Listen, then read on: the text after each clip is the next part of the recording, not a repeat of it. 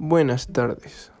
Mi nombre es Jorge Villeda Cruz y bienvenidos a mi podcast, donde hablaremos de las redes sociales en la vida diaria.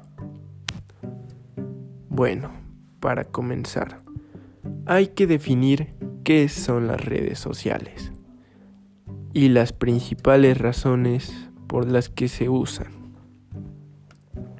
Las redes sociales son un conjunto de personas que tienen vínculos entre sí y se encuentran en un entorno virtual. Normalmente acudimos al uso de redes sociales para estar en contacto con amigos, mantenernos actualizados, encontrar contenido de diversión o entretenimiento, consultar información y o comprar productos. Hoy nos pasamos gran parte del día usando el celular o la computadora para comunicarnos a través de las redes sociales. Y aún cuando lo dejamos un rato, siempre estamos pendientes al llamado de los mensajes o de las notificaciones de aplicaciones que estos tienen.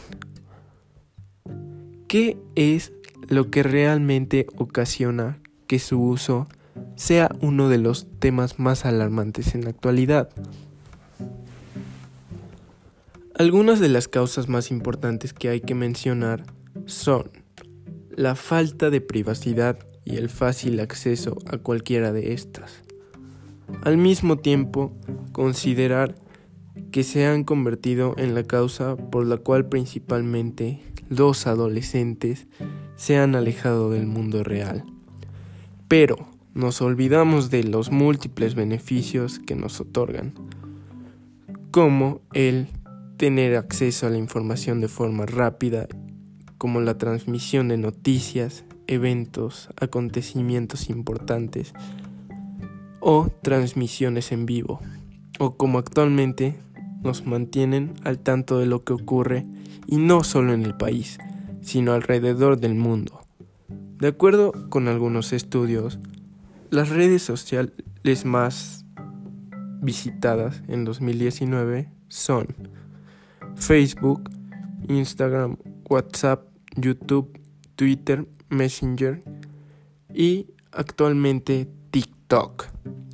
Bueno, para finalizar, en conclusión, las redes sociales no son las culpables de que la gente tenga una obsesión o comportamientos compulsivos por las ya antes mencionadas, sino es la gente que aún no ha aprendido a moderar o controlar el uso de dichas.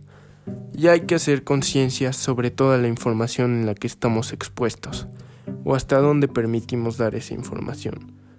Bueno, eso fue todo por hoy. Yo soy Jorge y muchas gracias por escucharme.